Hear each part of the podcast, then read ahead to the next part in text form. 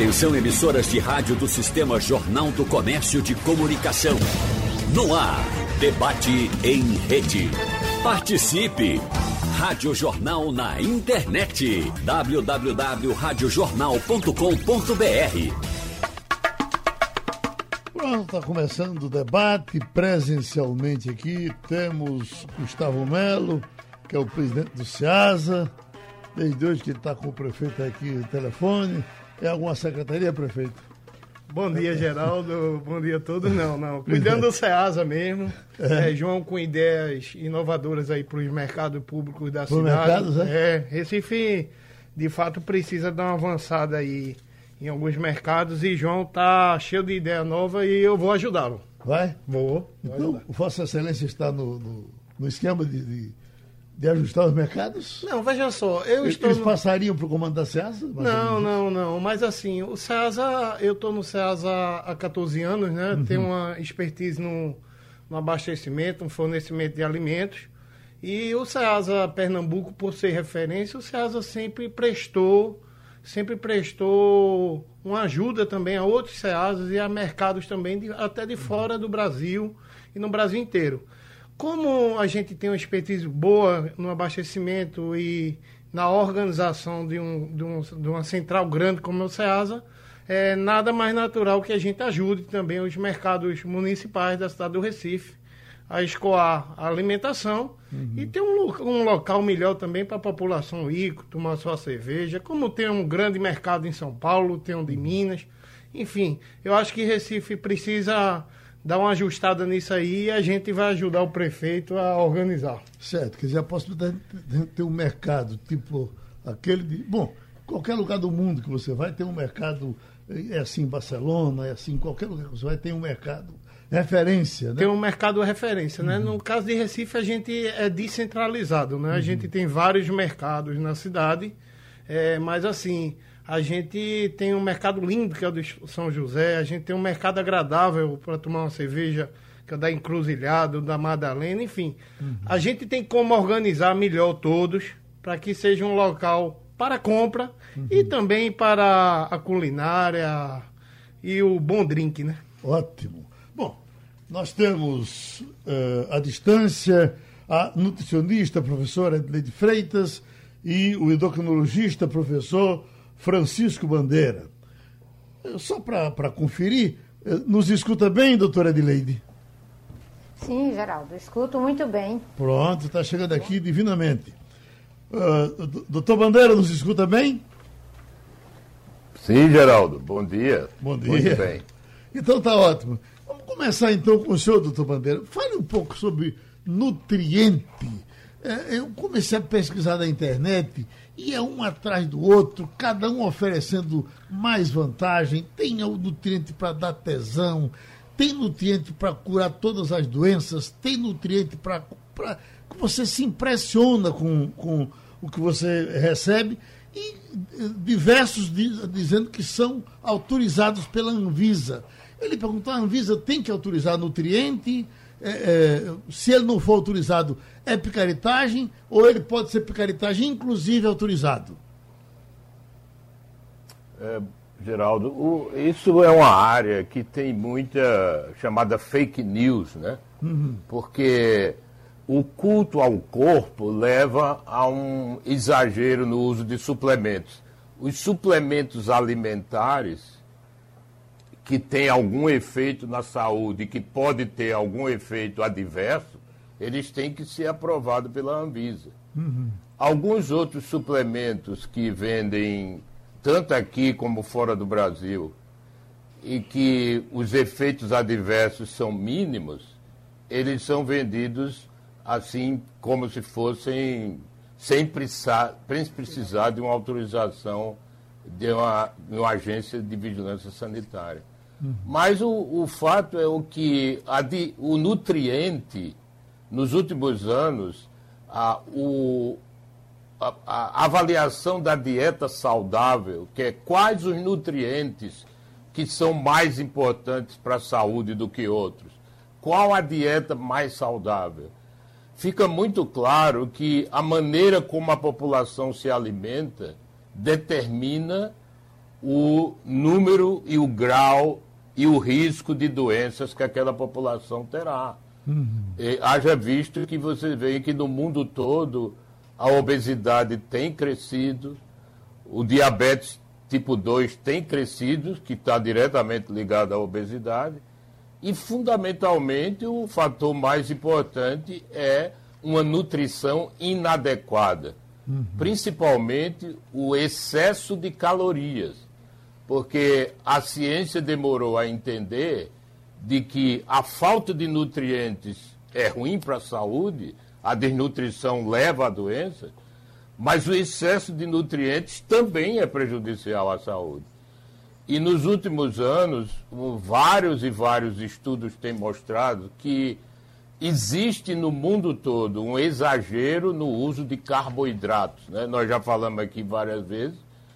O, certamente os carboidratos, que são os açúcares, e existe um consumo exagerado na população mundial desse tipo de nutrientes, seja doces, seja massas, que é o amido que no final será transformado em açúcar esse exagero tem levado a doenças que preocupam o mundo todo, porque o ponto final da obesidade e doença cardiovascular e, e diabetes é a doença cardiovascular, um infarto, AVC, e câncer, que são duas doenças que responsáveis pelo um, um, um impacto muito grande na mortalidade. Então, hoje a preocupação maior de todos os países, inclusive recentemente, a semana passada na Inglaterra, houve mais um passo no controle do consumo de bebidas açucaradas,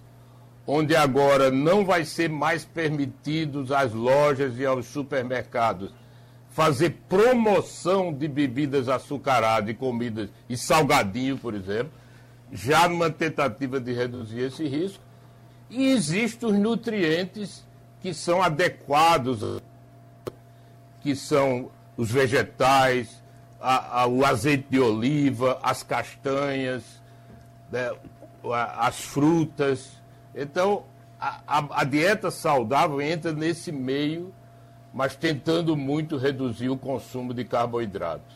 Ok, passando a informação de que nós estamos com a moda do mundo de luto, porque está sendo informado uh, agora que morreu Pierre Cardin, e morreu aos 98 anos de idade, o, falecimento na França, e o mundo está uh, lamentando, claro, um nome que o mundo aplaudiu durante tanto tempo, é tanto que morreu aos 98 anos.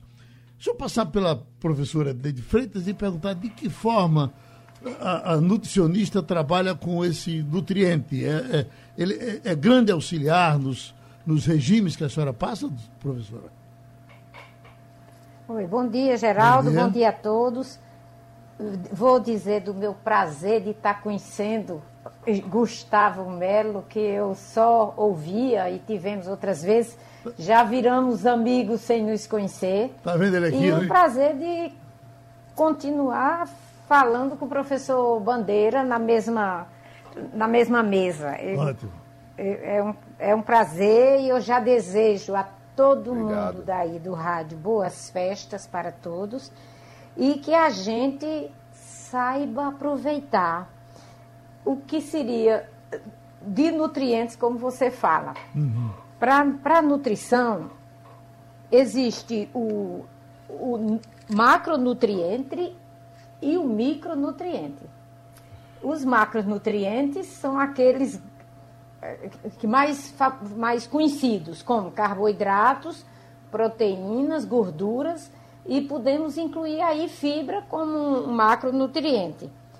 E os micronutrientes são aqueles que a gente não, não busca automaticamente quando a gente pega um alimento, como por exemplo, vitaminas e minerais. No ranking das vitaminas, tem N vitaminas e provitaminas. Só que no Brasil a gente tem tudo que tem todos. Todas as vitaminas. Por exemplo, você tem os frutos que tem provitamina A, você tem a, os cítricos que tem a vitamina C. E por aí vai com relação ao complexo B, que também que está tudo na, na banana, no, nos produtos proteicos também de origem animal. E agora se fala muito, quando fala de nutrientes, os, o, o povo só está pensando naquilo que é o pequeno, por exemplo, os micronutrientes. E como o doutor Bandeira falou, eles estão muito exaltados por quem quer ter um corpo mais saudável do que os outros. Uhum. Só que esses micronutrientes, para nós nutricionistas, eles não necessariamente precisam ser acrescentados na dieta, simplesmente acrescentar você tem que saber se há uma deficiência para escolher um, um suplemento, por exemplo. Uhum. Agora, suplemento vendido numa bodega não é uma coisa recomendável. Tem que ser prescrito conforme a performance de cada organismo. E a, a, gente tem hoje um grande aliado da nossa saúde que são os, anti, são os antioxidantes antioxidantes a gente entende como aqueles que estão já em muitos alimentos, como no chá preto, como na kombucha, que é um, um fermentado, e muitos outros produtos que têm esses antioxidantes que são os aliados da longevidade, tanto a física como mental. Então a gente tem que prestar atenção de consumir os alimentos diversificados porque neles a gente encontra tudo. Porque o Brasil produz tudo para a gente. A gente tem essa diferença de solo e de clima, a gente tem tudo, só é procurar. Agora mesmo se está falando da grande quantidade de antioxidantes que tem na fruta pitaia. Talvez a maioria dos ouvintes de você não sabe o que é pitaia. Eu também não. Eu, eu Mas não, é uma fruta. Não estou me lembrando, não. Pitaia, é? Pitaia. Pitaia é uma fruta grande, bonita. Sim, bonita. Ela, com a externa, ela é vermelha, mas o interior ela pode ser branca vermelha. Mas você vai associar a fruta de palma, que certamente você comeu na sua infância fruta Demais. de palma. Uhum. É, é, tem, e tem isso é o que está sendo Deixa eu ver se tem pitaia na Ceasa. Tem pitaia tem na no Ceasa. Tem? tem pitaia. E é uma fruta bem conhecida? Pessoas... Não, não é uma fruta popularmente conhecida não, Geraldo. Mas assim, a gente tem a pitaia, é, não só a pitaia, como todos os outros, outros uhum. frutos. Obviamente, em algumas épocas é mais difícil encontrar, mas em, em lojas com frutas assim que a gente eh, trata como frutas especiais, Uhum. Por exemplo, você encontra pitaia. É uma fruta cara? Razoável, é não é cara. tão barato não. Né? Uhum. É uma, uma, fruta diferenciada, é, que é um pouco mais cara. Uhum. A semelhança com a fruta é, de pau? Por isso... Exatamente. Não... Hum. Pois não, E a aparência dela é como a lixia, que a tem lixia. uma aparência feia. Parece com a, com a lixia, exatamente. Uhum. É. Tem uma aparência feia, mas dentro ela é nobre, é uma fruta muito apreciada. As crianças adoram. Uhum. Quando a gente vê uma criança de primeira gostar do alimento, uma criança de três anos, dois anos gostar do alimento, você já pensa que aquela fruta tem o quinto sabor, que uhum. é o sabor umami. E esse sabor umami, ele é associado ao leite materno. Quando você vê uma criança apreciar esse alimento na tenra idade, você tem que procurar se ela não já tem o quinto sabor, como a maçã tem em grande quantidade o quinto sabor, que é aquele ciclamatos, os ciclamatos que estão naturalmente nas frutas e que os japoneses descobriram e agora colocam, adicionam ou sinteticamente ou extraído natural nos produtos que contêm ciclamato monossódico. Uhum. Só que eles colocam na forma sódica. E isso é o que leva à discussão em relação a isso.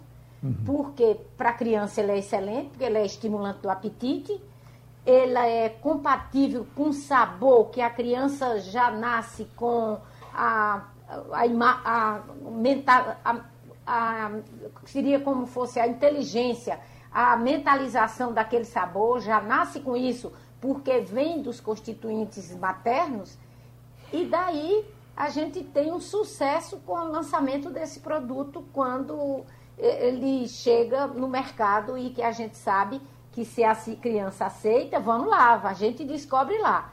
Uhum. Eu tô doida para saber se a criança aceita um bu muito cedo.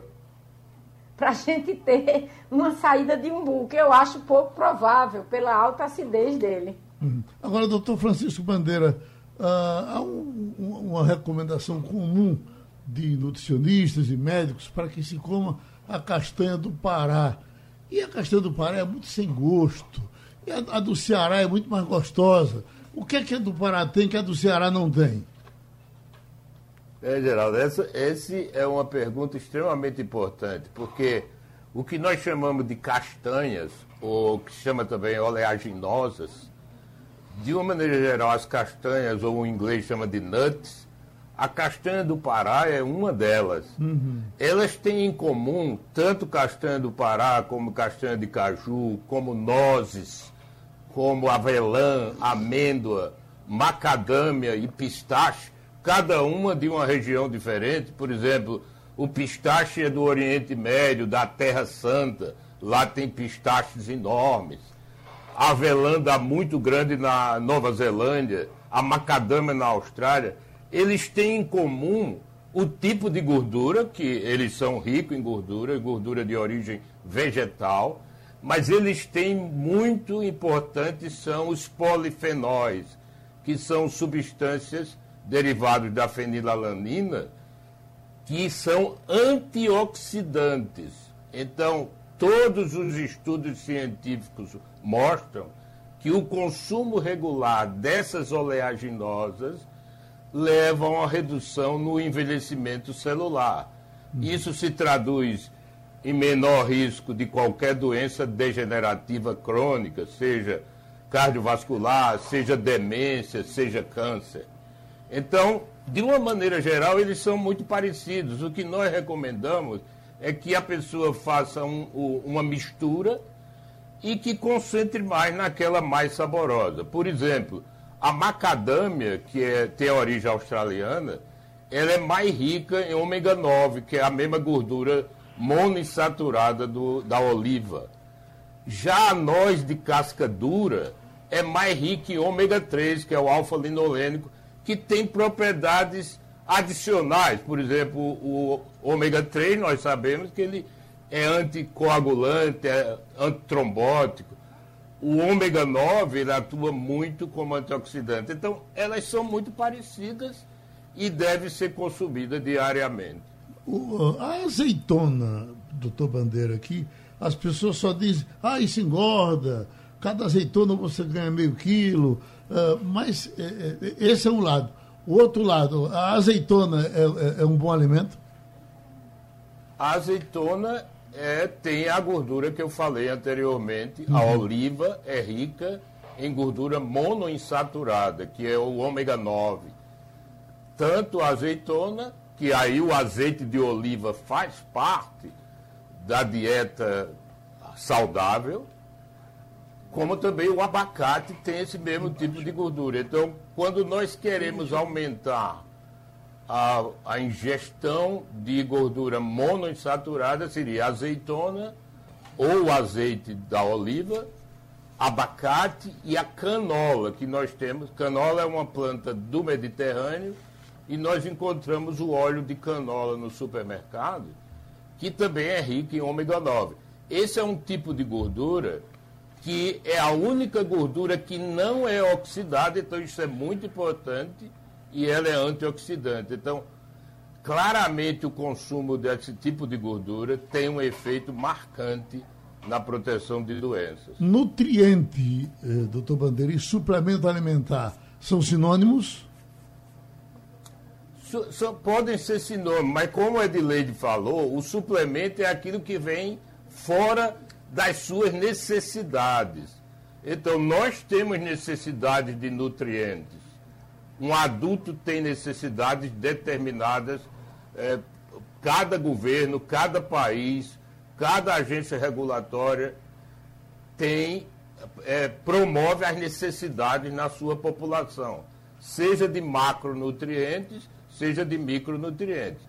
Uma dieta adequada tem que ter essas necessidades mínimas. Uhum. O que for além disso é o chamado suplemento. O que você falou no início do programa é que existe muita falácia de tentar adicionar micronutrientes, é de leite tocou nisso também, você exagerar em micronutrientes, é, propagando um efeito benéfico para a saúde, quando na verdade a maioria não tem. Uhum. São poucos suplementos e aí seria além de uma dieta adequada, que teria benefícios sem ter malefícios. Para fechar esse bloco, doutor Bandeira, quando eu fiz a bariátrica, eu fui recomendado pelo cirurgião a tomar todos os dias suplemento alimentar. Seria o, o, o Vale, é, vale, não Vale não, é, é... Centro. Centro. Centro. É, Centro. É, é, e, e, é um composto, né? E, é, e às vezes eu esqueço de tomar. É, é, tem que tomar menos porque eu tenho que tomar a partir da bariátrica? Tem pelo seguinte, porque na cirurgia bariátrica você tem tirou o estômago, um tipo de cirurgia se tira o estômago. Uhum. Tirando o estômago, você pode acelerar um pouco o trato gastrointestinal e diminuir um pouco a absorção de algumas vitaminas. E a B12, que depende do estômago para ser absorvido, precisa ser suplementada. Uhum. Quando se faz a cirurgia de bypass, que aí retira uma parte do intestino também, aí você tem mala absorção. Então você tem que dar mais vitaminas para que aquela necessidade mínima chegue no sangue. Uhum. Então, certamente, quem faz cirurgia bariátrica tem que ser suplementado diariamente com várias vitaminas para poder não ter deficiência dela ao longo do tempo. Seguimos com o debate. A Mauri está lhe pedindo uh, a atenção, presidente Gustavo. Ele diz o seguinte: pergunte ao presidente da SEASA porque não coloca dois controladores de trânsito nos dois giradores do galpão do centro. O próprio motorista desce do carro para organizar o trânsito. Amanhã, por exemplo, vai ser um dia de muito movimento. Faça esse pedido a ele. Geraldo, é, veja só, é, agradecer a sugestão do ouvinte, é, já entrar no ano de 2020, onde a gente teve um aumento muito grande de pessoas no SEASA. É, eu tenho ciência, a, o, o, problema do SEASA hoje, o grande problema estrutural do SEASA hoje é a mobilidade. Uhum. SEASA é a mais antiga do Brasil, 58 anos, quando ela foi concebida lá atrás, ninguém imaginava a quantidade de veículos e pessoas que transitam ali todos os dias, e, e principalmente os tamanhos dos veículos. E é um local, Geraldo, onde todo mundo está com pressa. Uhum. Lugar que todo mundo tem pressa para vender e para comprar. A gente, no mês de junho e no mês de dezembro, a gente tem uma sobrecarga muito grande de pessoas no Ceasa. Eu estaria mentindo aqui se a gente não tivesse problema de trânsito. Tem problema de trânsito e mobilidade, mas eu quero dizer ao ouvinte que todas as pessoas, amanhã, de hoje e amanhã, ninguém tem folga, todo mundo vai dobrar para que a gente tenha mais pessoas no trânsito. Semana passada, no Natal mesmo, a gente transitou a BR de tanto carro no Ceasa. Uhum. Muita gente mesmo. É, tem transtorno, obviamente, porque tem um trânsito, mas no fim do dia tem bons negócios. Todo mundo vende tudo, todo mundo compra com preço bom. A gente iniciou uma obra, geral, ali na margem da 232, é uma obra exclusivamente de mobilidade. A gente vai iniciou na semana passada. A gente vai fazer um estacionamento para carro pesado, para veículo pesado, os caminhões. Eu acho que vai estar pronto até no mais tardar no São João. É, a concepção dessa obra é fazer com que os caminhões que cheguem no Ceasa, por ser um lugar seguro, você vai na loja de Geraldo Freire, ó, Geraldo, eu vou descarregar meu caminhão lá. Chega dois dias antes, fica lá o caminhão. Uhum. A gente vai fazer esse pátio exclusivo para caminhão. O caminhão chegar, vai para o pátio, vai caber lá 200 a 300 caminhões, vai ter ordenado o dia do carrego e descarrego e ele só vai para a loja na hora de fato de, de carregar ou descarregar. Uhum. Isso é para deixar a Ceasa com mais espaço para mobilidade. Só para você ter ideia, Geraldo, a gente está recebendo no mês de dezembro 30 mil carros a mais do que a gente recebeu no ano passado, basicamente com o mesmo espaço. Aí vamos lá, ele está sugerindo que um, um, orientador de mercado esteja no girador. Vai ter. Uhum. Agora, tem pessoas que escutam um orientador de mercado, de bom grado, e tem muita gente que é abordada, amigo, encoste o carro aqui, não faça isso não, vá se lascar. Enfim, é uma cultura uhum. que não é tão simples, mas assim, envolve muita gente, é muito, como eu disse no início da minha fala, é muita gente com pressa, uhum. todo mundo querendo. É, eu, eu, como eu estou lá há bastante tempo, eu tenho uma leitura de César que até os comerciantes concordam comigo, que, a, que o pessoal que vive o Ceasa é o seguinte, tem três momentos no dia. A madrugada, que é de duas horas da manhã, começa até seis, aquele pique grande de venda, de comercialização, todo mundo correndo para comprar, para vender mais ou menos das 7 até 9, 10, 11 horas, o povo começa a reclamar de alguma coisa. Teve trânsito ali, foi isso ruim aqui, isso ruim ali. E a partir de meio-dia todo mundo feliz, porque todo mundo vendeu e todo mundo comprou. Eu tive o cuidado na semana passada de ligar para muitos comerciantes para saber um feedback do Natal, como foi, saber o que é que a gente pode melhorar para o ano novo. E no fim do dia está todo mundo satisfeito. Mas eu agradeço e já adianto que a gente vai dobrar é, o plantão de todos os orientadores de mercado, de hoje para amanhã, e de todos os seguranças também. É um volume muito grande de pessoas é, e de negócios, e em alguns momentos do dia, a gente certamente a gente tem alguns gargalos de trânsito mesmo. Eu pergunto como é que vai ser o, o, a, a, agenda de fim de ano do CIASA? Uh, véspera de ano, quinta-feira. Amanhã, a, a quinta-feira até a quinta-feira até às 18 horas, na uhum. sexta-feira a gente fecha reabrindo no sábado, meia-noite, é, até as 15 horas do sábado. Domingo o SEASA sempre está fechado. Uhum. A gente entra num, num, momento que aquece também, que é janeiro, né, onde, por mais que tenha algumas restrições por conta da Covid, mas janeiro a população vai às praias, vai aos hotéis e aí dá uma aquecida também, é um mercado bem aquecido também, mês de janeiro a gente precisa abastecer. Os nossos profissionais estão participando, os dois falaram muito de frutas. Quais são as frutas do momento. A, a, estamos na safra de manga, né? É, estamos na, na, na verdade, Geraldo, o segundo semestre é um, é um período marcado pela safra da maioria das frutas, né? Uhum. A gente está na, na safra de manga, quase todas as frutas estão em safra. A gente começa a entrar na entre safra agora no início do ano, mas a variedade é completa e total no Ceasa no segundo semestre e no início do ano também banana, manga. À vontade, à vontade. O que é que está havendo com a melancia? Que ela, é, geralmente, por onde eu passo, não comprei na Ceasa ainda, mas onde eu compro, em geral, elas vão da Ceasa, elas não estão docinhas. É, não sei, a chuva atrapalha a melancia? O, o fator climático, no geral, geral sempre atrapalha ou ajuda. E a gente uhum. tem tido, a gente tem tido uma irregularidade no fator climático no Brasil, não é só no caso da melancia, não é só o caso de Pernambuco, não. Uhum. A gente tem alguns locais que está chovendo muito e alguns locais que, que são é, penalizados com a falta de chuva também. Uhum. Eu, particularmente, eu, eu, não, eu não consumo muito melancia, eu, uhum. não, eu não sei, uhum. é, é, eu não sei lhe dizer agora o real motivo dessa diferença. De onde vem a nossa melancia? Vem muito do, do, do, do Vale de São Francisco, vem muita coisa de lá. É, e no Nordeste também. A Bahia traz muita coisa para daqui Pernambuco, para Pernambuco. Certo. Doutora Adileide, estamos nas frutas, o seu campo, a senhora gosta muito de fruta. Bote uma fruta aí no, no, no consumo do Ceasa. Só completando em relação à melancia, Geraldo, uhum. tem pessoas que têm sensibilidade à melancia. E é? Não digere bem a melancia. Alguma coisa que falta no organismo daquelas pessoas, que não precisa descer a detalhe e descobrir, mas o organismo vai dizendo qual é a fruta que você pode comer. Tem gente que não pode comer abacaxi, porque tem alergia também.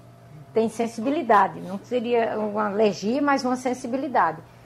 Mas fruta no Brasil, a gente ia começar aqui e terminar no Réveillon de falar. Porque a quantidade, a variedade de fruta que a gente tem, saborosa e para todos os gostos. Mas Olha, interessante. Há uma, há uma, é há uma coisa do, do, comum na cabeça das pessoas de que uh, abacaxi emagrece. É evidentemente que nenhuma comida pode emagrecer. Mas eu lhe pergunto, por que, que se diz que abacaxi emagrece? Ô, Geraldo, eu digo que o que emagrece mesmo é câncer e mal de amor. Agora tem também Covid, né? Que está também emagrecendo. Tá matando. Mas disse assim: alface e água, se você só comer, ele não emagrece, mas permite que não você não engorde. Professora... Mas nada que você bote da boca para dentro vai dizer que emagrece. Ô professora, só então- completando o seu raciocínio aí e me corrija aí, porque aí de fato é sua praia. Eu acho, Geraldo, que essa questão de fruta que emagrece, eu acho que existe fruta que sacia mais, fruta que sacia menos. Às vezes você come uma fruta em uma menor quantidade e outras em maior quantidade e aí vem é muito por isso por aí não é professora ah, e a melancia é quase só água também é, tem muita água ela muita água. talvez eu é, engorde as menos frutas né? as frutas aquosas como melancia melão ela tem 90 mais de 90% de água 92 93% de água o resto é fibra algum açúcar né e, e só. E você pode consumir maior quantidade. Agora, uma banana, por exemplo, tem mais carboidrato, dependendo até do estágio de maturação que ela está. A banana verde tem amido e a banana madura tem açúcar. Nós então, estamos, nós estamos na safra de manga. Tem cada manga rosa linda, as espadas, inclusive com uma produção gigantesca barata que você, em qualquer lugar que você passa, tem um pé de manga e você às vezes tira a manga e chupa. Qual o mal que me faz comer 10 mangas por dia, doutora Adelaide? É, é, faz o mesmo mal de você comer qualquer coisa em maior quantidade. Uhum. Mas é uma, uma fruta riquíssima em fibra e você deve usar bastante na, nessa época. A gente tem. Essa, essas mangas dão sossego até aos morcegos. Uhum. Você pode observar que eles não nos visitam na época de manga. Certamente é uma manga, é uma fruta também muito boa para eles. Uhum. E você tem a variedade para você escolher em relação ao gosto. O europeu, por exemplo, gosta de uma manga insípida. Ela é sem ácido, sem ácido, sem açúcar e que não engancha nos dentes. Sim o brasileiro gosta da manga espada. Que quando dizia Chicanísio que a, a manga espada é muito boa, mas o problema é tirar a fibra dos dentes depois. Agora, então tem, você, nós temos o caju, uhum. que é um pseudofruto muito rico em fibra uhum. e vitamina C de, de, excelente qualidade, associado com outras vitaminas, facilita a, absorção. Agora, presidente Gustavo, o girimum e a impressão que me dá é que já se comeu girimum mais do que se come hoje. É, é, isso é fato? É fato. Uhum. Eu acredito que o consumo de girimum é, na, na, na, numa geração uhum. anterior à minha, por exemplo, era maior. Eu já vi meu pai comendo muito girimum, eu já não como muito. Uhum. E os mais novos eu não vejo muito comer muito jerimum. O tal do jerimum com leite é um, era um sucesso. É uma pena, né? É uma pena. É, geralmente o que é que o que é que se vê mais? O, o jerimum com leite eu vi antigamente. Hoje em dia quem come jerimum é. come farofa de jerimum, enfim. É, é, exatamente. É, é o jerimum está sendo usado mais com farofa hoje em dia. Doutora Adileide? A gente deve ressaltar, aproveitar e ressaltar o jerimum. Uhum. É uma fibra de excelente qualidade é um gosto apreciado por alguns, odiado por, por, por muitos. E, mas aqueles que apreciam devem consumir o girimum e a gente deve exaltar. É uma fruta que é dada em abundância. O que a gente tem que fazer é criar é, variedades de preparações, opções de consumo que a gente consuma. Lá no Paraná, o povo serve na mesa com muito orgulho um doce de girimum. Nós não temos isso aqui. E temos o girimum, girimuns de vários tipos.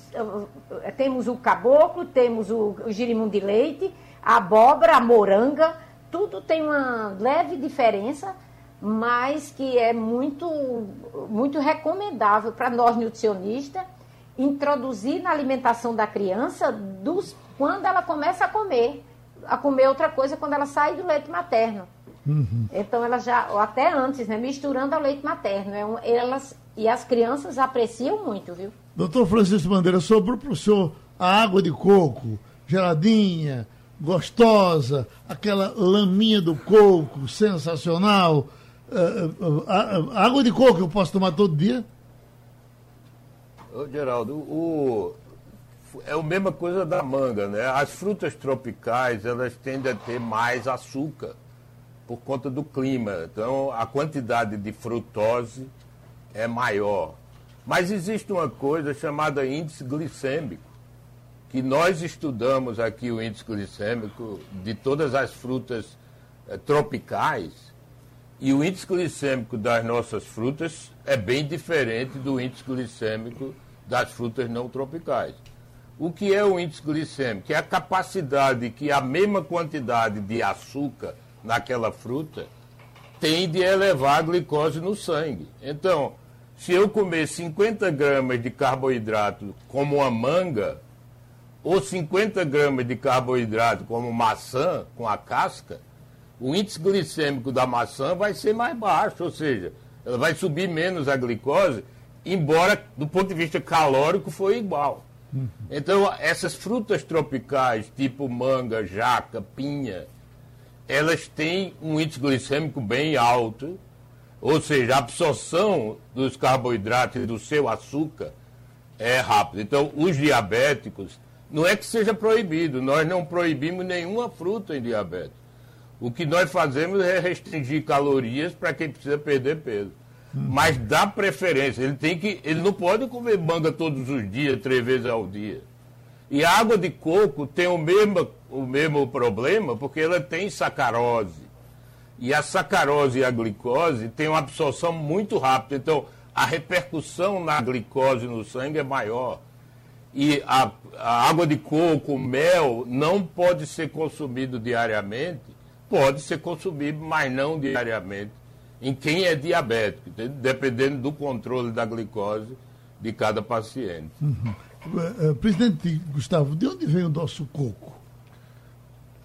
Coco vem, boa parte dele é do litoral do Pernambuco e parte também lá do, do Vale São Francisco, mas vem muito do nosso litoral aqui, uhum. é, no litoral sul e litoral norte. Que andou até barato o tempo desse. Foi, Agora está subindo de novo. Não, né? Mas está mais baixo do que a média histórica no uhum. Ceasa, o coco o coco verde.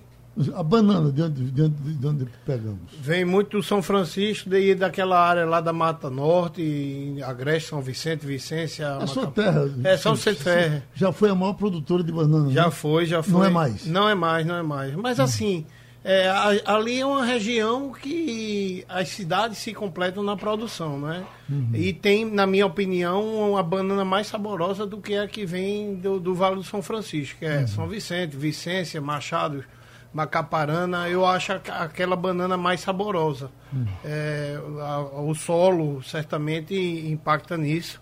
Mas, assim, São Vicente já foi o maior produtor de banana. Hoje em dia, São Vicente tem uma cultura de, da uva muito forte, a uva Isabel, uma produção muito grande.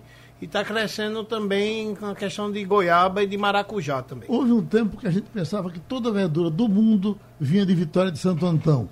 Ainda é assim? Não, não, não, não. A Vitória de Santo Antão, como o Agreste, é um grande produtor de, de tanto de fruta como verdura, mas não é assim não. É uhum. Pernambuco hoje tem uma cadeia descentralizada. O Vale do São Francisco cresce de forma é, acelerada.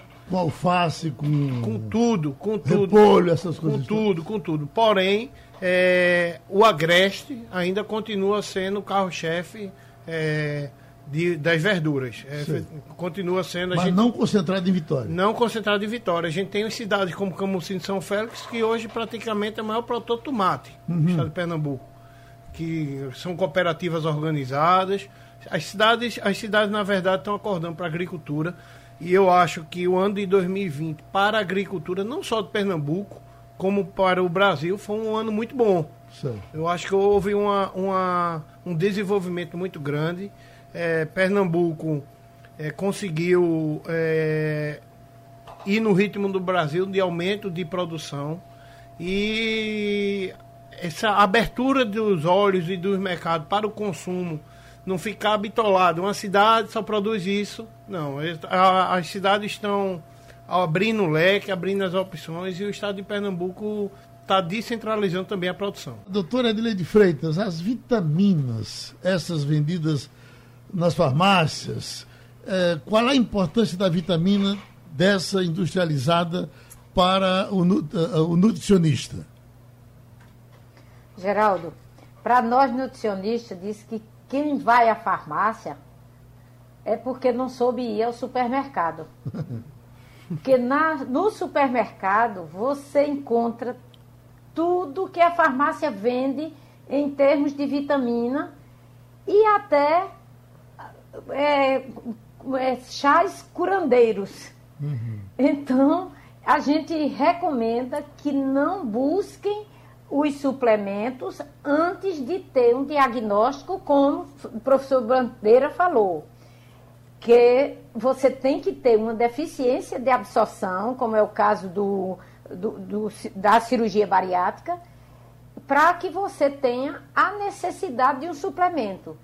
A menos que você tenha uma normalidade, nos supermercados você encontra tudo que você precisa para a sua nutrição. Isso pensando em Brasil. Quando, como você botou o tema aqui na, na na pauta de produção, se o Brasil produz tanto e é capaz de exportar para outro país, a gente tem que procurar dentro do Brasil aquilo que precisa para manter nosso organismo funcionando bem. Uhum. Inclusive, podemos repensar muito seriamente na distribuição de renda ou distribuição de alimentos. Você, você do meu tempo se lembra do SAPS, onde você tinha uma estrutura que o governo subsidiava os alimentos. Uhum. A gente está pensando, eu fico preocupada como nutricionista a voltar esse tempo onde alguns alimentos serem subsidiados para que a gente não pague, o, para que o, o, o menos protegido não pague tanto imposto daquilo que ele vai precisar para se manter como um trabalhador, como uma pessoa produtiva. Professor Francisco Bandeira, o mundo todo eh, consome vitamina de uma forma aparentemente exagerada. Acho até que em alguns lugares mais do que no Brasil. A gente chega nos Estados Unidos, você não pode comprar um bocado de coisa que é proibido, mas vitamina tem em todo canto. Eh, na Espanha tem propaganda em todo canto que você passa. Eu lhe pergunto, uh, uh, as pessoas gastam muito dinheiro desnecessariamente com isso?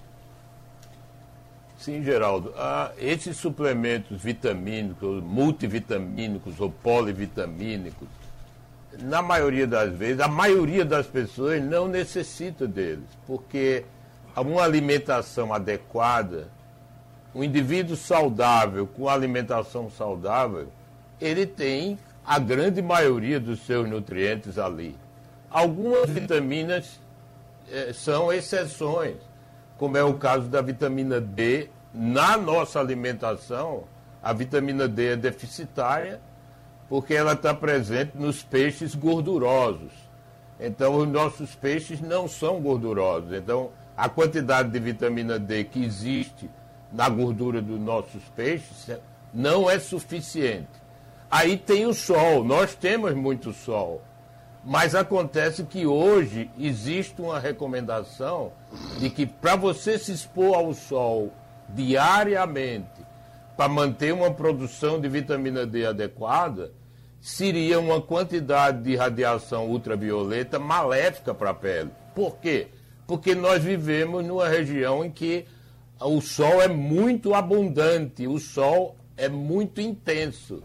Às 6 horas da manhã, nós temos nível de radiação ultravioleta muito intenso que pode levar a câncer de pele. Então, neste caso, existem recomendações mundiais de se tomar vitamina D fora a alimentação.